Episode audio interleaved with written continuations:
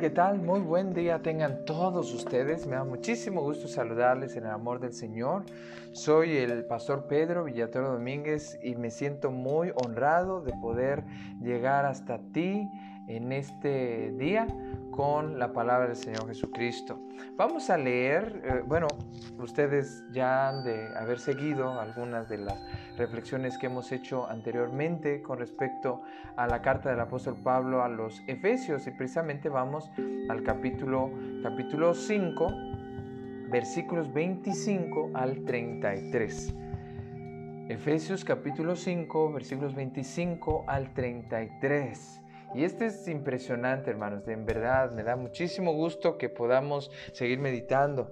Eh, ya hablamos acerca de lo que dice el versículo 22 al 24 con respecto a las esposas. Ahora veremos lo que esta palabra del Señor dice a los esposos. Dice así la palabra de Dios. Maridos, amad a vuestras mujeres así como Cristo amó a la iglesia y se entregó a sí mismo por ella, para santificarla, habiéndola purificado en el lavamiento del agua por la palabra, a fin de presentársela a sí mismo una iglesia gloriosa, que no tuviese mancha ni arruga ni cosa semejante, sino que fuese santa y sin mancha. Así también los maridos deben amar a sus mujeres como a sus mismos cuerpos. El que ama a su mujer, a sí mismo se ama porque nadie aborreció jamás a su propia carne, sino que la sustenta y la cuida, como también Cristo, como también Cristo a la iglesia, porque somos miembros de su cuerpo, de su carne y de sus huesos. Por esto dejará el hombre a su padre y a su madre, y se unirá a su mujer, y los dos serán una sola carne. Grande es este misterio mas yo digo esto respecto de Cristo y de la iglesia. Por lo demás, cada uno de vosotros ame también a su mujer como a sí mismo, y la mujer respete a su marido. Cuando nosotros hablamos de la palabra de Dios, cuando nosotros meditamos acerca de la palabra de Dios, siempre es muy importante pedirle que Él nos ayude, nos ayude a leer la palabra, nos ayude a entender la palabra y nos ayude a poner en práctica la palabra. Este, eh, esta plataforma tiene precisamente como título Reflexionando y viviendo la Biblia, porque el objetivo es que al reflexionar leamos y meditemos, profundicemos lo que dice la Escritura, pero también lo vivamos y esto se refleje pues en la manera en cómo nosotros vamos a, llevarnos, en la manera en cómo nosotros vamos a manifestar la vida cristiana. Y como decíamos, esta es la tercera manera, esta es la tercera forma de manifestar la llenura del Espíritu Santo. Ya dijimos que la primera es precisamente que nosotros eh, podamos hablar y cantar eh, de manera espiritual, con la palabra eh, y, y alabando al Señor en nuestros corazones.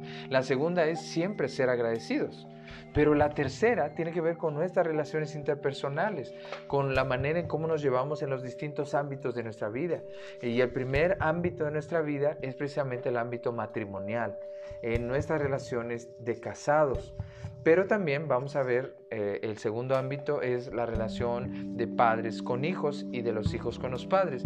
Y la última es la relación laboral, la relación que tenemos con nuestros jefes o con nuestros... Eh, trabajadores eh, o, compañeros de trabajo. ¿sí? Entonces vamos a, ver esto que dice la palabra del Señor y para ello pidamos pues sabiduría a través de una oración.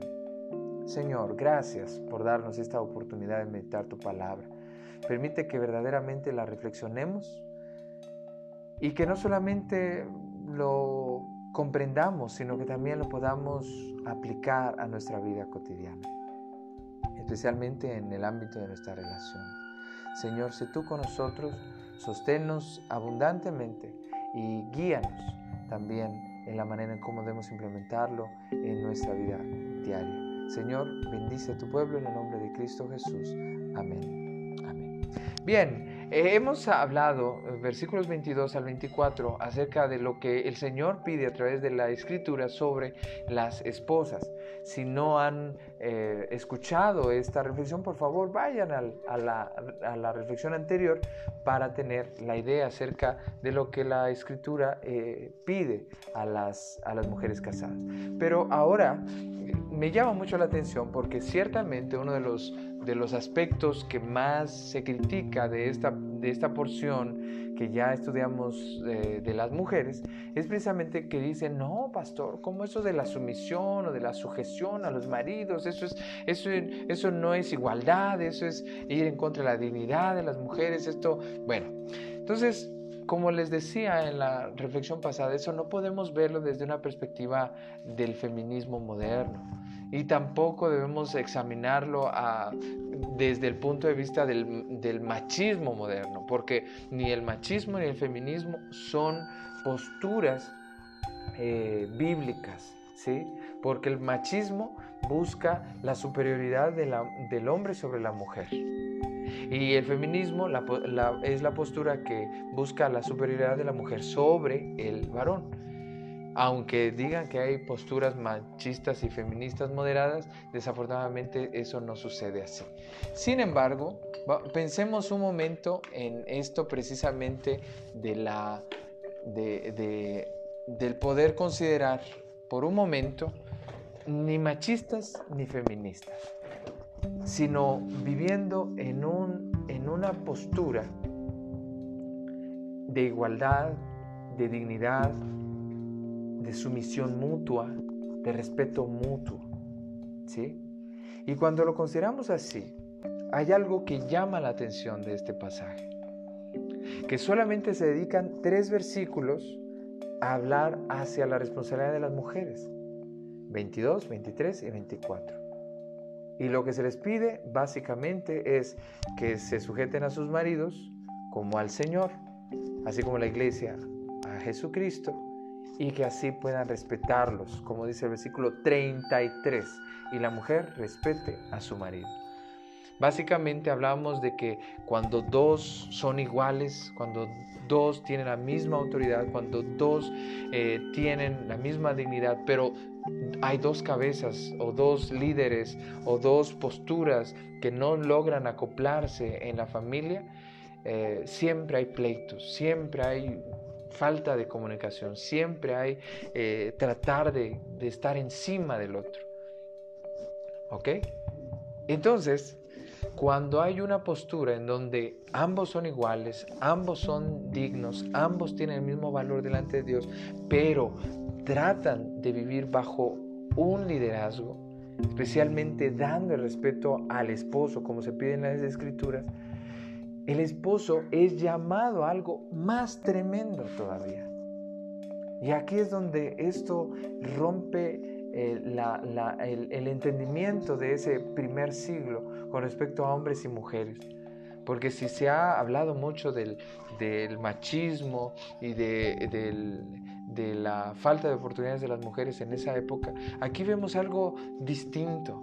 Aquí vemos algo que va en pro de una, de una nueva manera de entender las relaciones matrimoniales. Y hay más versículos que se hablan a, los, a, los, a, los esposos. Y se habla de ocho versículos. Y si sumamos el último, nueve, nueve versículos. Y solamente tres, más si juntamos el último, cuatro versículos que se refieren a las mujeres. ¿Sí? 8, vamos a decir 8.5 versículos que hablan a los varones y 3.5 versículos que hablan a las mujeres. ¿Se imaginan? O sea, si realmente hubiera una postura de, odiar a las mujeres y de menospreciar a las mujeres, se hablaría más y de una manera más terrible. Pero no, en el contexto que ya he mencionado en otros versículos, en otros, eh, en otros análisis que he hecho de Efesios, precisamente hablamos de la cultura efesia de, ese, de esa época y los problemas que traían el entendimiento de las mujeres, del menosprecio absoluto a las mujeres. De el usarlos como mercancía, el usarlos como objetos religiosos, el usarlos como objetos de, uso y de desecho. Mientras que aquí viene un, un panorama totalmente radical. Cuando dice Pablo, maridos, esposos, amen a sus mujeres. ¡Wow! Aquí utiliza un término totalmente impresionante. Está señalándole lo importante que es el amar a su, a, su esposa como Cristo amó a la iglesia. Es impresionante eso, porque Cristo la amó de una manera maravillosa, de una manera sacrificial, de una manera que Él dio su vida por su esposa. Y aquí utiliza el término agapao, que es el término de amor. Es un amor no solamente cariñoso, sino un amor sacrificial, un amor que se entrega completamente. Esto es impresionante porque es un amor sacrificial por su esposa, dar su vida por ella. Y luego lo remata, o sea, lo confirma como, como Cristo amó a su esposa. ¡Wow! ¡Qué impresionante! Porque esto cambia totalmente, de manera radical, la perspectiva griega, la perspectiva romana, la perspectiva judía del trato a la mujer. Porque realmente, como se decía, eh, eh, créanme, esto lo he estado leyendo últimamente cuando estamos viendo este, la, eh, acerca de derechos humanos y, hablar acerca de derecho romano y, y en las instituciones de, tanto griegas como romanas, a pesar de el gran avance en filosofía. Sin embargo, para Platón y Aristóteles, grandes maestros filósofos de, de, Grecia, pues las mujeres no tenían valor. Y en todo el sistema grecorromano, las mujeres no tenían ningún más que eh, cumplir un, un, rol como esposa, o sea, nada más ahí como decoración, porque decía, el hombre una esposa, pero muchas mujeres. La esposa para que cuide la casa y las mujeres para el placer. ¿Sí? Entonces, así en esa mentalidad también se habían criado los efesios, en esa mentalidad. Y como los cultos idolátricos hacia Diana de los efesios eran a través de hechos o actos inmorales a través de la sexualidad y las mujeres eran precisamente el objeto de ese, de ese, de ese abuso. Ahora imagínate este planteamiento del cristianismo a esa iglesia. Ama de manera sacrificial a tu esposa. Eso es lo que quiere decir la escritura. Cuando dice, cuando dice maridos amen a sus mujeres, a sus esposas. ¿Qué quiere decir? Entréguense por ella. Y lo va a, seguir clarificando cuando dice, así como Cristo amó a la iglesia y se entregó a sí mismo por ella. Se entregó. Eh, de estos esposos de los que está hablándoles y, a ti como esposo que también te está hablando la escritura, nos pide entregarnos por ella. Ay, qué impresionante. Es que realmente si, si el marido asume ese rol de cabeza, ese rol de autoridad en la escritura, no, no, no es para humillar. Aquí es donde estamos totalmente en desacuerdo con ese tipo de entendimiento peligrosísimo de un machismo exacerbado, eh, un patriarcalismo violento. No, aunque el padre sea el líder de la casa, este líder debe entregarse amorosamente por su esposa. Debe darle lo mejor, debe pensar lo mejor, debe brindarle eh, no solamente cariño, sino también respeto. Tiene que brindarle las palabras más hermosas para que, sus hijos puedan eh, saber cuánto le ama. Pero también debe considerarla Ay, qué, impresionante. Es que, hermanos, a mí me impresiona porque cuando se cumple este criterio del respeto de la esposa hacia el esposo y de concederle, siendo igualmente digna, igualmente valiosa, igualmente eh, con autoridad, y sin embargo cederle su, su lugar a su esposo. Y este esposo que amorosamente se entrega por su esposa, a eso es precisamente lo que se le llama la mutua sumisión. La mutua sumisión. Cada uno entregándose hacia el otro de la mejor manera. Ay, hermanos, si eso vieran nuestros hijos, las, la, manera en que eh, nuestros hijos tendrían sus matrimonios sería tan distinta, porque el esposo se entregaría de tal manera a su esposa que no pensaría en nadie más ni en nada más, sino cómo entregarse lo mejor por ella. Ay, ay, ay, hermanos, amigos, familiares, el matrimonio es hermoso. Tiene sus luchas, tiene sus complicaciones, tiene sus retos, tiene sus situaciones difíciles. Pero si se cumpliera tan solo esta parte de los maridos hacia sus mujeres, habría un, un gran cambio. Vivimos en un país con una gran violencia hacia la mujer. Vivimos en un país mucho sufrimiento. Todos los días escuchamos de una mujer que, que, fue violentada y asesinada de una manera tal. Y, y por eso decimos del feminicidio, porque ya es una violencia específica por ser mujer, por ser más débil o por ser más así o por ser más así. Hay mucha violencia contra el varón, en, estadísticas es mucho más grande, pero no de la misma naturaleza que hace la mujer. Sin embargo, en muchas ocasiones esa violencia comienza en casa y comienza precisamente con la violencia verbal, psicológica, económica o sexual o física del esposo contra su. Así que en esta hora, queridos amigos, amados hermanos, es, es muy importante meditar en lo que dice la palabra, porque tantos problemas en la sociedad se cambiarían si el Evangelio brillara en los corazones de más y más hombres, hijos, hermanos, padres y sobre todo esposos. Dice el versículo 26, se entregó a sí mismo por ella para santificarla, habiéndola purificado en el lavamiento del agua por la palabra, a fin de eh, presentársela a sí mismo una iglesia gloriosa que no tuviese mancha ni arruga, ni cosa semejante, sino que fuese santa y sin mancha. Aquí da, la, eh, en estos dos versículos, obviamente da el argumento para que el esposo considere ser amoroso con su esposa. No es solamente, hermanos, otra vez vuelvo al asunto, no es un asunto de amor sentimental. Ay, de veras, siento algo bonito por mi esposa. Ay, sí, eh, me emociona. Si es un amor emocional, se va a acabar, porque se confunde amor con enamoramiento.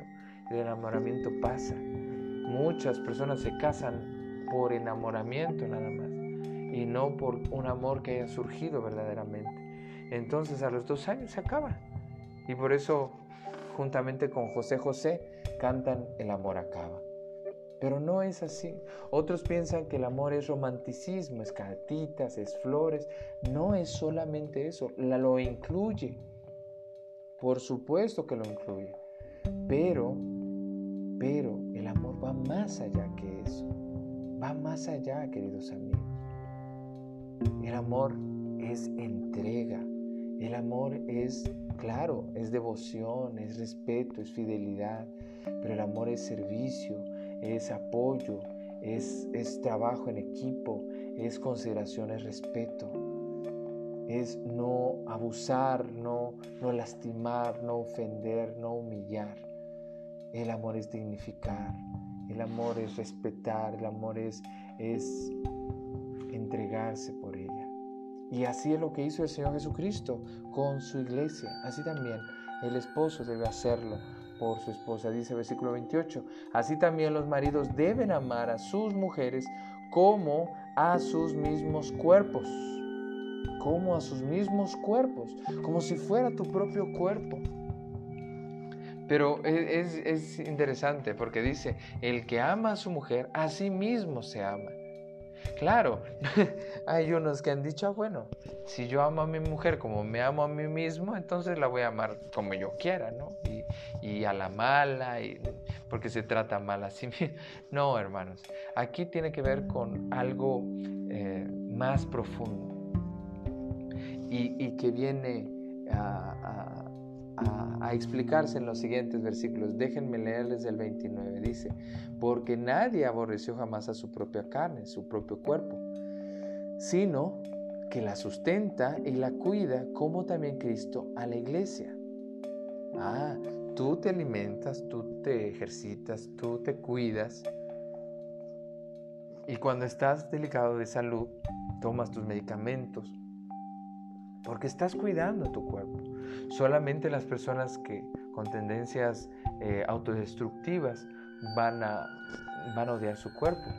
A algunos que tienen problemas para valorar su cuerpo, su, su apariencia, eh, el, hecho de no quererse a sí mismos, van a tener ese problema. Pero en, lo, en, el, en un estadio o en un estado normal de salud emocional, de, salud, este, vamos a decirle así, de salud eh, mental y espiritual, nosotros vamos a, a, amar nuestro cuerpo, vamos a amar nuestra apariencia y vamos a darle gracias a Dios porque nos creó.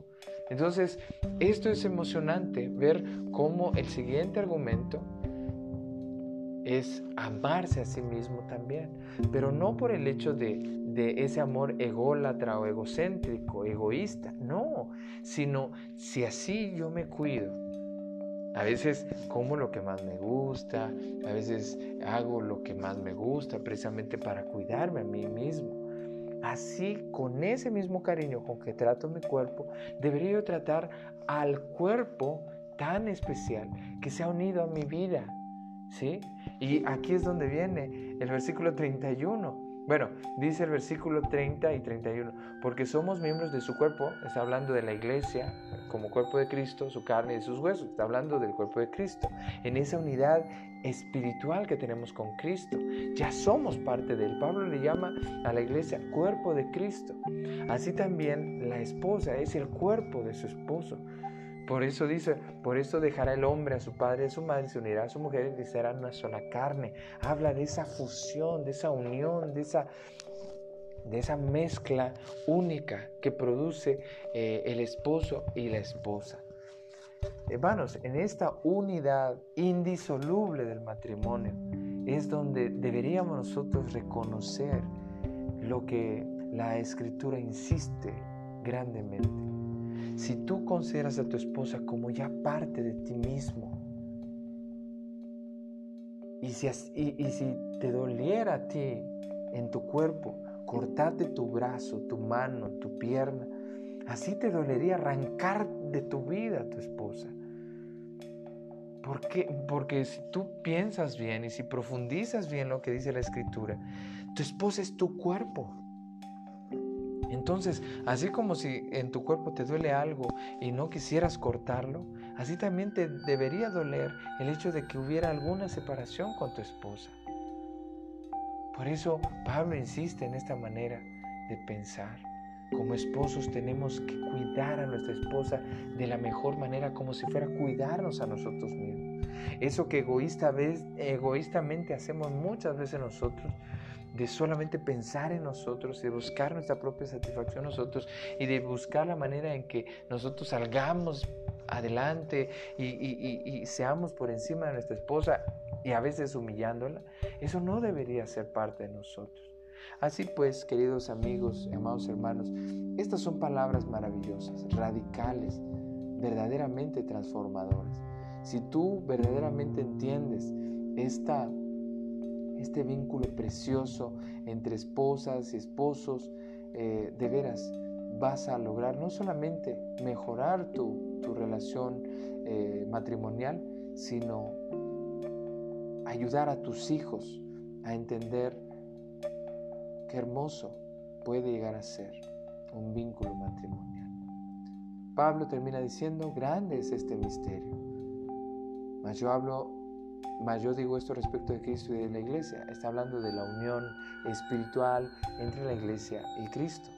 y usar la metáfora de esa unión espiritual entre la iglesia y Cristo es también para ayudar a entender un poco la relación matrimonial. Pero dice, yo hablo esto de Cristo y de la iglesia. Pero por lo tanto, por lo demás, cada uno de vosotros ame también a su mujer como a sí mismo y la mujer respete a su marido. Entonces, está hablando obviamente del vínculo matrimonial y de lo que se puede lograr en un matrimonio. Quiera Dios que si tú estás casado, tú estás casada, puedas darte cuenta de cuán importante es la relación matrimonial en Cristo. Y más si eres creyente en el Señor, cuán más grande esfuerzo deberías hacer por mejorar tu relación matrimonial. Si no te has casado, entonces piensa en, en lo que deberías buscar en tu matrimonio. Buscar este vínculo que verdaderamente sea real. Y eso solamente se puede dar en Cristo. Quiero terminar con esto, queridos amigos, familiares, hermanos y hermanas en Cristo. El matrimonio no es cualquier unión, como dice la, la, Suprema Corte de Justicia, ¿no? que ha declarado unión entre hombre, hombre, mujer, mujer, mujer y otro, otro género, etc. No, lo que dice la Biblia, se unirá el hombre a la mujer y serán una sola carne.